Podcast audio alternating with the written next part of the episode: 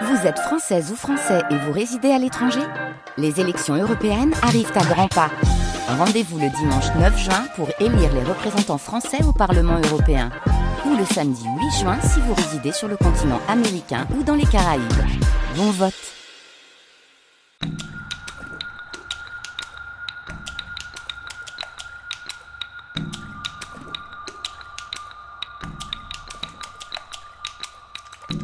Les Nuits de France Culture. Les Nuits de France Culture, une mémoire radiophonique. Il n'y a sans doute pas d'œuvre plus influente, plus célébrée et plus controversée au sujet des sorcières que l'essai de Jules Michelet, La sorcière. Publié en 1862, cet essai singulier offre une vision romantique de la sorcière, victime de son isolement social, de l'abandon de son mari, de sa proximité avec une nature que le reste du monde humain avait délaissée. Jugé par beaucoup à son époque comme un historien purement intuitif, voire fantaisiste, il est réhabilité au XXe siècle par les travaux de Lucien Fèvre, ou encore certaines pages notables de Georges Bataille. S'il n'est certainement pas un simple historien, et que les travaux historiques entrepris depuis sur les sorcières pointent beaucoup d'inexactitudes dans les spéculations de Michelet, l'esprit de cet essai demeure inexplicablement juste. Par son analyse notamment des rôles de genre et des mécanismes de l'oppression, la sorcière laisse transparaître une sidérante modernité, qui en rend la lecture absolument nécessaire, plus d'un siècle et demi après sa publication. C'est un texte dense et parfois méandreux, qui demande parfois à être éclairé par une lumière extérieure. Qui de mieux alors, dans ce troisième et dernier épisode d'une série pour la liberté coupable, que Roland Barthes, le critique littéraire par excellence, pour guider l'auditeur à travers le rapport entre la femme et Satan, la sorcière et la nature, le fantasme et le réel. Une émission diffusée pour la première fois le 22 février 1964, accompagnée de lectures du grand Alain Cuny.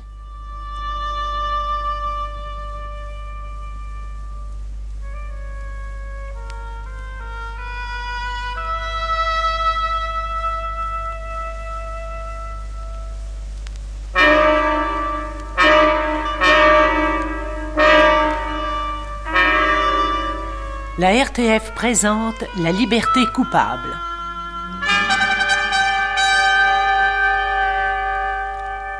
La liberté coupable, cinquième série. La sorcière de Jules Michelet. Texte choisi et présenté par Roland Barthes et lu par Alain Cuny. Aujourd'hui, troisième et dernière émission, La fin de Satan.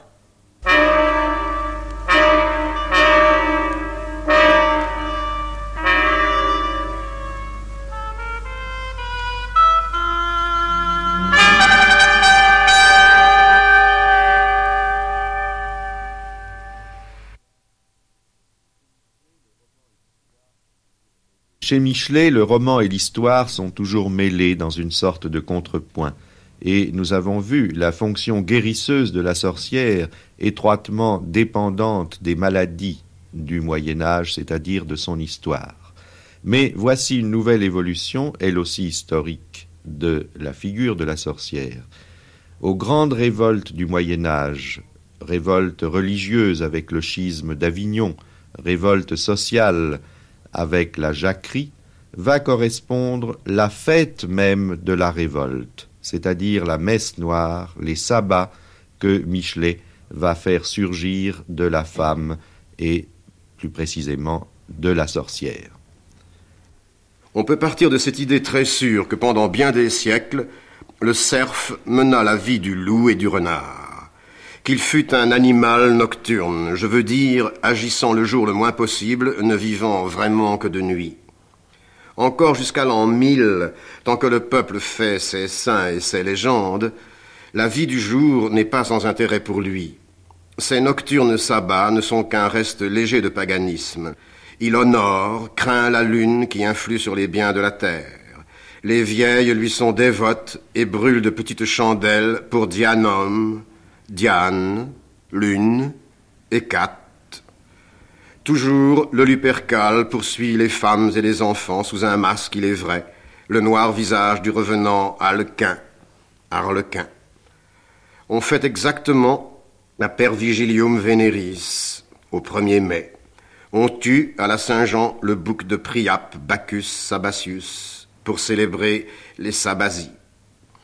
Nulle dérision dans tout cela. C'est un innocent carnaval du cerf. Mais vers l'an 1000, l'Église lui est presque fermée par la différence des langues. En 1100, les offices lui deviennent inintelligibles. Des mystères que l'on joue aux portes des églises, ce qu'il retient le mieux, c'est le côté comique, le bœuf et l'âne, etc. Il en fait des Noëls, mais de plus en plus dérisoires, vraie littérature sabbatique. Croira-t-on que les grandes et terribles révoltes du XIIe siècle furent sans influence sur ces mystères et cette vie nocturne du loup, de l'âne volée, de ce gibier sauvage, comme l'appellent les cruels barons Ces révoltes purent fort bien commencer, souvent dans les fêtes de nuit. Les grandes communions de révolte entre serfs, buvant le sang les uns des autres, ou mangeant la terre pour hostie, à la bataille de Courtrai, purent se célébrer au sabbat.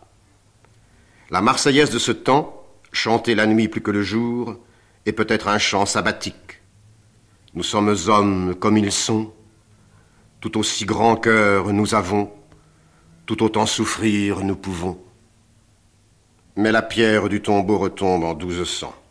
Le pape, assis dessus, le roi, assis dessus, d'une pesanteur énorme, ont scellé l'homme. A-t-il alors sa vie nocturne? D'autant plus. Les vieilles danses païennes durent être alors plus furieuses.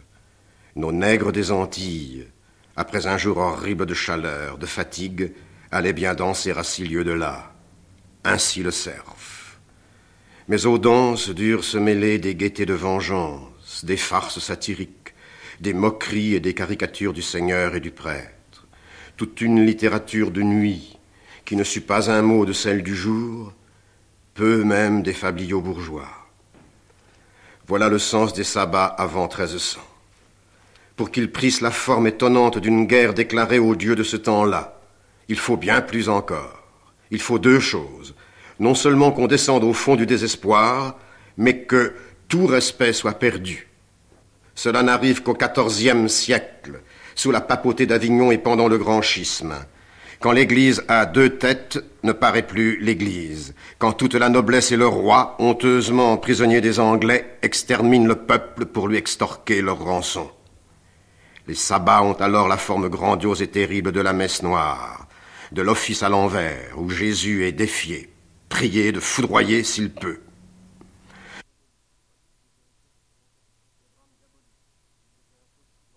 Ce drame diabolique eût été impossible encore au XIIIe siècle, où il eût fait horreur, et plus tard au XVe, où tout était usé, et jusqu'à la douleur, un tel jet n'aurait pas jailli. On n'aurait pas osé cette création monstrueuse, elle appartient au siècle de Dante. Cela, je crois, se fit d'un jet. Ce fut l'explosion d'une furie de génie qui monta l'impiété à la hauteur des colères populaires. Pour comprendre ce qu'elles étaient, ces colères, il faut se rappeler que ce peuple, élevé par le clergé lui-même dans la croyance et la foi du miracle, bien loin d'imaginer la fixité des lois de Dieu, avait attendu, espéré un miracle pendant des siècles et jamais il n'était venu. Il l'appelait en vain au jour désespéré de sa nécessité suprême. Le ciel des lors lui parut comme allié de ses bourreaux féroces et lui-même féroce bourreau. De là la messe noire et la jacquerie. Dans ce cadre élastique de la messe noire purent se placer ensuite mille variantes de détails, mais il est fortement construit et je crois fait d'une pièce. Ce cadre est daté fortement par certains traits atroces d'un âge maudit, mais aussi par la place dominante qui tient la femme, grand caractère du XIVe siècle.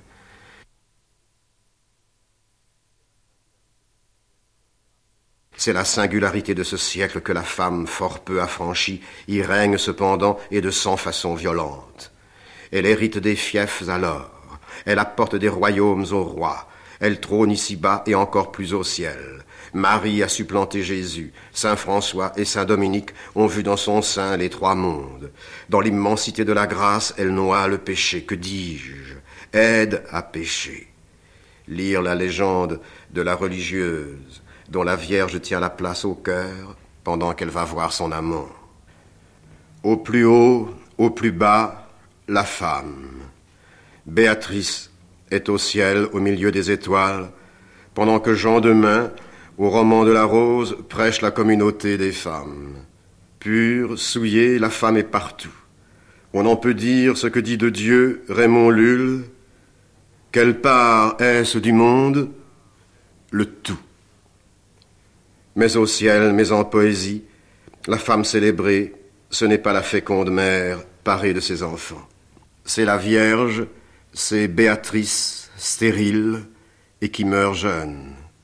Une belle demoiselle anglaise passa, dit-on, en France vers 1300 pour prêcher la rédemption des femmes.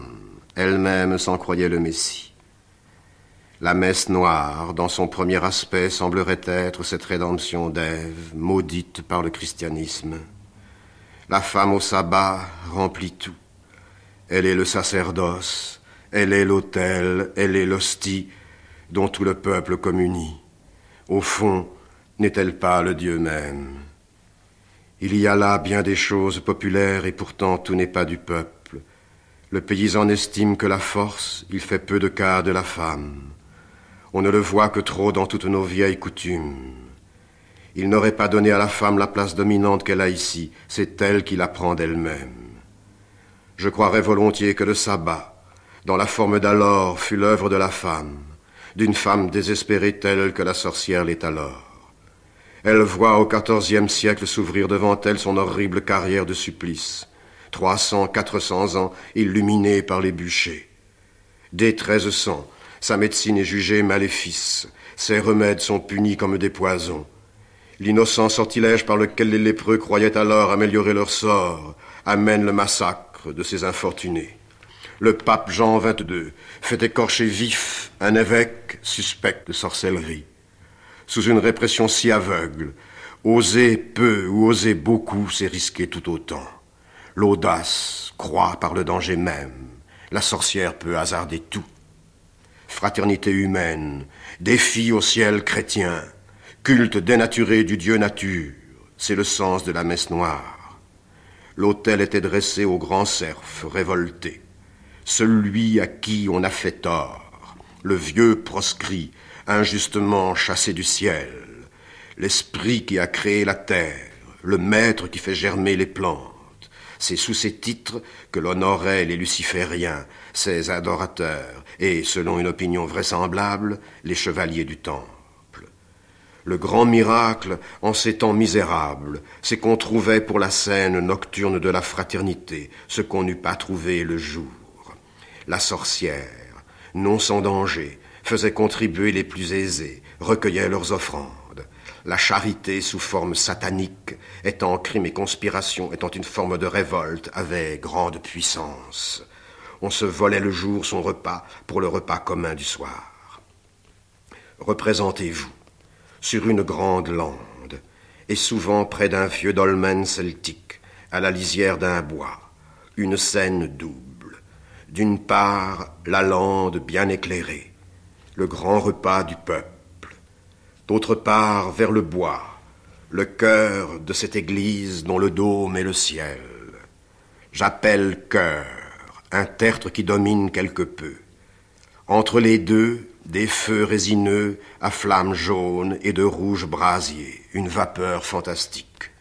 Au fond, la sorcière dressait son Satan, un grand Satan de bois noir et velu.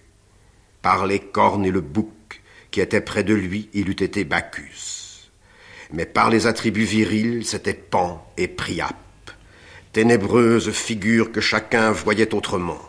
Les uns n'y trouvaient que terreur, les autres étaient émus de la fierté mélancolique où semblait absorber l'éternel exilé. Premier acte, l'introïte magnifique que le christianisme prit à l'Antiquité à ces cérémonies où le peuple en longue file circulait sous les colonnades, entrait au sanctuaire. Le vieux Dieu revenu le reprenait pour lui. Le lavabo, de même emprunté aux purifications païennes. Il revendiquait tout cela par droit d'antiquité. Sa prêtresse est toujours la vieille, titre d'honneur, mais elle peut fort bien être jeune. L'encre parle d'une sorcière de dix-sept ans, jolie, horriblement cruel. La fiancée du diable ne peut être un enfant. Il lui faut bien trente ans. La figure de Médée, la beauté des douleurs, l'œil profond, tragique et fiévreux, avec de grands flots de serpents descendant au hasard. Je parle d'un torrent de noirs, d'indomptables cheveux. Peut-être par-dessus la couronne de verveine, le lierre des tombes, les violettes de la mort. Elle fait renvoyer les enfants jusqu'au repas. Le service commence. J'y entrerai, à cet hôtel, mais, Seigneur, sauve-moi du perfide et du violent, du prêtre, du Seigneur. Puis vient le reniement à Jésus, l'hommage au nouveau maître, le baiser féodal comme aux réceptions du temple, où l'on donne tout sans réserve, pudeur, dignité, volonté, avec cette aggravation outrageante au reniement de l'ancien Dieu qu'on aime mieux le dos de Satan. On lui suspendait au bas du dos un masque ou second visage. À lui de sacrer sa prêtresse. Le dieu de bois l'accueille comme autrefois Pan et Priap. Conformément à la forme païenne, elle se donne à lui, siège un moment sur lui, comme la Delphica au trépied d'Apollon. Elle en reçoit le souffle, l'âme, la vie, la fécondation simulée. Puis, non moins solennellement, elle se purifie. Dès lors, elle est l'autel vivant. L'introïte est fini et le service interrompu pour le banquet. Au rebours du festin des nobles qui siègent tous l'épée au côté, ici dans le festin des frères, pas d'armes, pas même de couteau. Pour gardien de la paix, chacun a une femme. Sans femme, on ne peut être admis. Parente ou non, épouse ou non, Vieille, jeune, il faut une femme. Les breuvages d'illusions avec leur dangereux mélange de belladone paraissaient-ils déjà à cette table? Non pas certainement. Les enfants y étaient. D'ailleurs, l'excès du trouble eût empêché la danse. Celle-ci, danse tournoyante, la fameuse ronde du sabbat, suffisait bien pour compléter ce premier degré de l'ivresse. Ils tournaient dos à dos, les bras en arrière, sans se voir, mais souvent les dos se touchaient. La vieille alors n'était plus vieille. Miracle de Satan, elle était femme encore et désirable, confusément aimée. Deuxième acte. Au moment où la foule, unie dans ce vertige, se sentait un seul corps et par l'attrait des femmes et par je ne sais quelle vague émotion de fraternité, on reprenait l'office au Gloria. L'autel, l'hostie apparaissait. Quelle? La femme elle-même. De son corps prosterné, de sa personne humiliée, de la vaste soie noire de ses cheveux perdus dans la poussière, elle, l'orgueilleuse Proserpine, elle s'offrait. Sur ses reins, un démon officiait, disait le credo, faisait l'offrande. Cela fut plus tard immodeste. Mais alors, dans les calamités du XIVe siècle, au temps terrible de la peste noire et de tant de famine, au temps de la jacquerie et des brigandages exécrables des grandes compagnies, pour ce peuple en danger, l'effet était plus que sérieux. L'assemblée tout entière avait beaucoup à craindre si elle était surprise. La sorcière risquait extrêmement et vraiment, dans cet acte audacieux, elle donnait sa vie. Bien plus, elle affrontait un enfer de douleur, de telles tortures qu'on ose à peine le dire tenaillé et rompu, les mamelles arrachées, la peau lentement écorchée, comme on le fit à l'évêque sorcier de Cahors, brûlée à petit feu de braise, et membre à membre, elle pouvait avoir une éternité d'agonie. Tous à coup sûr étaient émus quand, sur la créature dévouée, humiliée, qui se donnait, on faisait la prière et l'offrande pour la récolte. On présentait du blé à l'esprit de la terre qui fait pousser le blé. Des oiseaux envolés, du sein de la femme sans doute, portaient au Dieu de liberté le soupir et le vœu des serfs. Que demandaient-ils Que nous autres, leurs descendants lointains, nous fussions affranchis? Cette offrande charmante du blé et des oiseaux est particulière à la France. En Lorraine et sans doute en Allemagne, on offrait des bêtes noires, le chat noir, le bouc noir, le taureau noir. Quelle hostie distribuait-elle Non l'hostie de risée qu'on verra au temps d'Henri IV, mais vraisemblablement cette confareatio que nous avons vu dans les filtres, l'hostie d'amour, un gâteau cuit sur elle, sur la victime qui demain pouvait elle-même passer par le feu. C'était sa vie, sa mort que l'on mangeait. On y sentait déjà sa chair brûlée. En dernier lieu, on déposait sur elle deux offrandes qui semblaient de chair, deux simulacres, celui du dernier mort de la commune, celui du dernier né. Il participait au mérite de la femme autel et hostie, et l'assemblée, fictivement, communiait de l'un et de l'autre, triple hostie toute humaine. Sous l'ombre vague de Satan, le peuple n'adorait que le peuple. C'était là le vrai sacrifice. Il était accompli. La femme, s'étant donnée à manger à la foule, avait fini son œuvre. Elle se relevait mais ne quittait la place qu'après avoir fièrement posé et comme constaté la légitimité de tout cela par l'appel à la foudre, un défi provoquant ô Dieu destitué. En dérision des mots, Agnus Dei, etc., et de la rupture de l'hostie chrétienne, elle se faisait apporter un crapaud habillé et le mettait en pièces. Elle roulait ses yeux effroyablement, les tournait vers le ciel, et, décapitant le crapaud, elle disait ces mots singuliers Ah, Philippe, si je te tenais, je t'en ferais autant. Jésus ne disant rien à ce défi, ne lançant pas la foudre, on le croyait vaincu. La troupe agile des démons choisissait ce moment pour étonner le peuple par de petits miracles qui saisissaient, effrayaient les crédules. Les crapauds, bêtes inoffensives, mais qu'on croyait très venimeuses, étaient mordus par eux et déchirés à belles dents. De grands feux, des brasiers, étaient sautés impunément pour amuser la foule et la faire rire des feux d'enfer. Le peuple riait-il après un acte si tragique, si hardi, je ne sais. Elle ne riait pas, à coup sûr, celle qui, la première, osa cela. Ses feux durent lui paraître ceux du prochain bûcher. À elle de pourvoir à l'avenir de la monarchie diabolique de créer la future sorcière.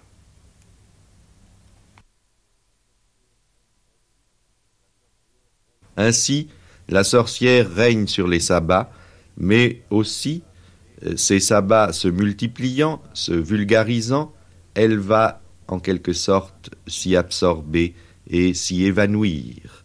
C'est parce que, tout simplement, le Moyen Âge finit, l'Église recule ou se réforme, la nature reprend ses droits, la Renaissance commence. Cette Renaissance qui est une notion que nous devons à Michelet précisément, et Satan, avec la Renaissance, va disparaître, emmenant la sorcière sur son gigantesque cheval noir. Nous avons disserté. Mais voici presque l'aube. Dans un moment, l'heure sonne qui met en fuite les esprits. La sorcière a son front sans sécher les lugubres fleurs. Adieu sa royauté, sa vie peut-être. Que serait-ce si le jour la trouvait encore? Que fera-t-elle de Satan? Une flamme, une cendre Il ne demande pas mieux. Il sait bien le rusé que pour vivre, renaître, le seul moyen, c'est de mourir. Mourra-t-il le puissant évocateur des morts qui donna à celle qui pleure la seule joie d'ici-bas, l'amour évanoui et le rêve adoré? Oh non, il est bien sûr de vivre. Mourra-t-il le puissant esprit qui, trouvant la création maudite, la nature gisante par terre que l'Église avait jetée de sa robe comme un nourrisson sale, ramassa la nature et la mit dans son sein Cela ne se peut pas. Mourra-t-il l'unique médecin du Moyen Âge de l'âge malade qui le sauva par les poisons et lui dit Vis donc, imbécile Comme il est sûr de vivre, le gaillard, il meurt tout à son aise. Il s'escamote, brûle avec dextérité sa belle peau de bouc, s'évanouit dans la flamme et dans l'aube. Mais elle, elle qui fit Satan, qui fit tout, le bien et le mal, qui favorisa tant de choses, d'amour, de dévouement, de crime. Que devient-elle? La voilà seule sur la lande déserte. Elle n'est pas, comme on dit, l'horreur de tous. Beaucoup la béniront. Plus d'un la trouvait belle, Plus d'un vendrait sa part du paradis pour oser rapprocher. Mais autour, il est un abîme. On l'admire trop et on en attend peur de cette toute-puissante Médée, de ces beaux yeux profonds des voluptueuses couleuvres de cheveux noirs dont elle est inondée. Seule, à jamais, à jamais sans amour, qui lui reste? Rien que l'esprit qui se déroba tout à l'heure. Eh bien, mon bon Satan, partons, car j'ai bien hâte d'être là-bas. L'enfer vaut mieux, adieu le monde. Celle qui, la première, fit, joua le terrible drame du survivre très peu. Satan, obéissant, avait tout près scellé un gigantesque cheval noir qui, des yeux, des naseaux, lançait le feu. Elle y monta d'un bond. On les suivit des yeux. Les bonnes gens épouvantés disaient Oh, qu'est-ce qu'elle va donc devenir? En partant, elle rit du plus terrible éclat de rire et disparut comme une flèche. On voudrait bien savoir, mais on ne saura pas ce que la pauvre est devenue. Le livre de Michelet est-il fini? Nullement. Satan, médecin une fois évanoui, par un revirement audacieux, Michelet le fait renaître au XVIIe et au XVIIIe siècle. Mais cette fois-ci, sous une forme maléfique, sous les traits du prêtre suborneur de nonnes. Et c'est le récit par Michelet de quatre grands procès de possession, le procès de Gaufridi, des possédés de Loudun, des possédés de Louviers et le procès de l'Acadière. La sorcière semble éloignée de cette seconde partie du livre de Michelet, mais à vrai dire, elle n'en est pas absente. Car, de même qu'avec la modernité, Satan s'est transformé en prêtre, de même, en suivant cette inversion, en y répondant en quelque sorte d'une façon symétrique, la sorcière redevient femme et femme victime. Aussi, nous voyons que, au-delà de la sorcière, c'est au fond la femme, avec sa grande fonction romantique de médiatrice entre la nature et l'homme, c'est la femme qui est le véritable sujet du livre de Michelet. Et c'est d'ailleurs sur cette pensée qui est au fond de toute son œuvre que Michelet va terminer son livre. L'esprit nouveau est tellement vainqueur qu'il oublie ses combats, daigne à peine aujourd'hui se souvenir de sa victoire. Il n'était pas inutile de lui rappeler la misère de ses premiers commencements les formes humbles et grossières, barbares, cruellement comiques, qu'il eut sous la persécution, quand une femme, l'infortunée sorcière, lui donna son essor populaire dans la science. Bien plus hardi que l'hérétique, le raisonneur demi-chrétien, le savant qui gardait un pied dans le cercle sacré, elle en échappa vivement et, sur le libre sol, de rudes pierres sauvages, tenta de se faire un hôtel. Elle a péri devait périr. Comment? Surtout par le progrès des sciences mêmes qu'elle a commencé, par le médecin, par le naturaliste, pour qui elle avait travaillé. La sorcière a péri pour toujours, mais non pas la fée. Elle reparaîtra sous cette forme qui est immortelle. La femme, aux derniers siècles occupée d'affaires d'hommes, a perdu en revanche son vrai rôle, celui de la médication, de la consolation, celui de la fée qui guérit. C'est son vrai sacerdoce, et il lui appartient quoi qu'en ait dit l'Église. Avec ses délicats organes, son amour du plus fin détail, un sens si tendre de la vie, elle est appelée à en devenir la pénétrante confidente en toute science d'observation. Avec son cœur et sa pitié, sa divination de bonté, elle va d'elle-même à la médication. Entre les malades et l'enfant, il est fort peu de différence. À tous les deux, il faut la femme. Elle rentrera dans les sciences et y rapportera la douceur et l'humanité comme un sourire de la nature. L'antinature pâlit, et le jour n'est pas loin où son heureuse éclipse fera pour le monde une aurore. Les dieux passent et non Dieu. Au contraire, plus il passe et plus il apparaît. Il est comme un phare à éclipse, mais qui à chaque fois revient plus lumineux. C'est un grand signe de le voir en pleine discussion et dans les journaux même. On commence à sentir que toutes les questions tiennent à la question fondamentale et souveraine.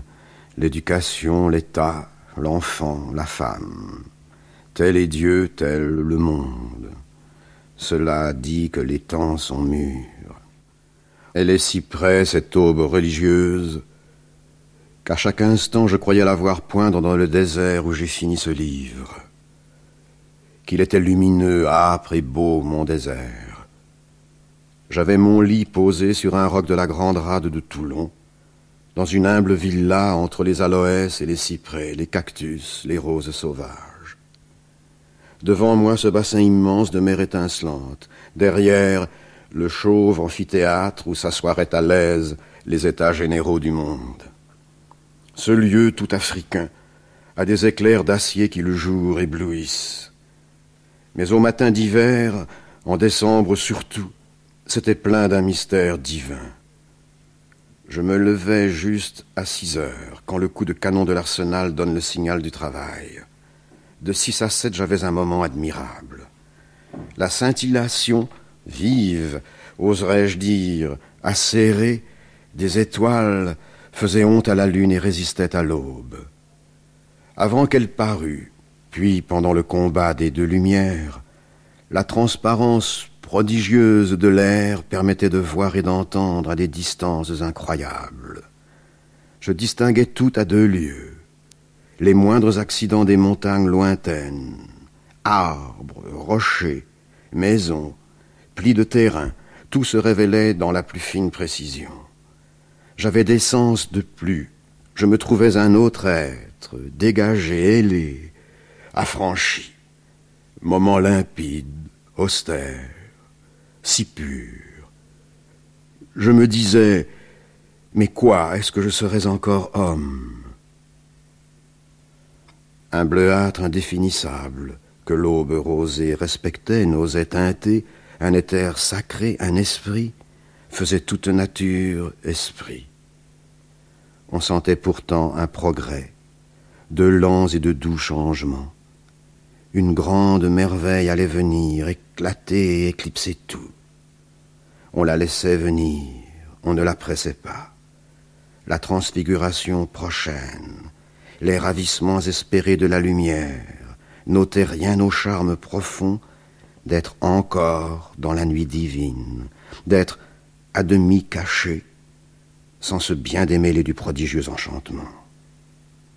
Viens, soleil, on t'adore d'avance, mais tout en profitant de ce dernier moment de rêve. Il va poindre.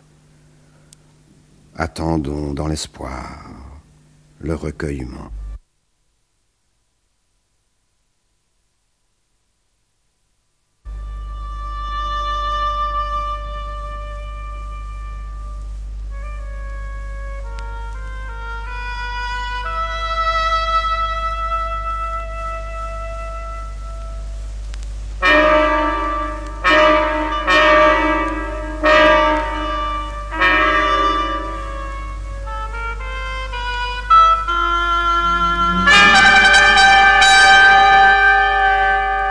Vous a présenté La liberté coupable, cinquième série, La sorcière de Jules Michelet.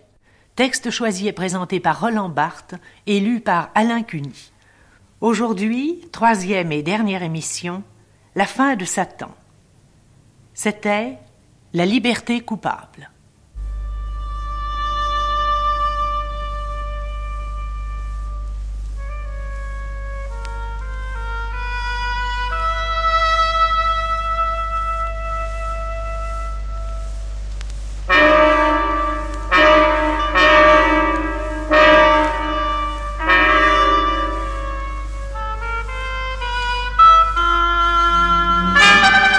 C'était une émission diffusée pour la première fois le 22 février 1964.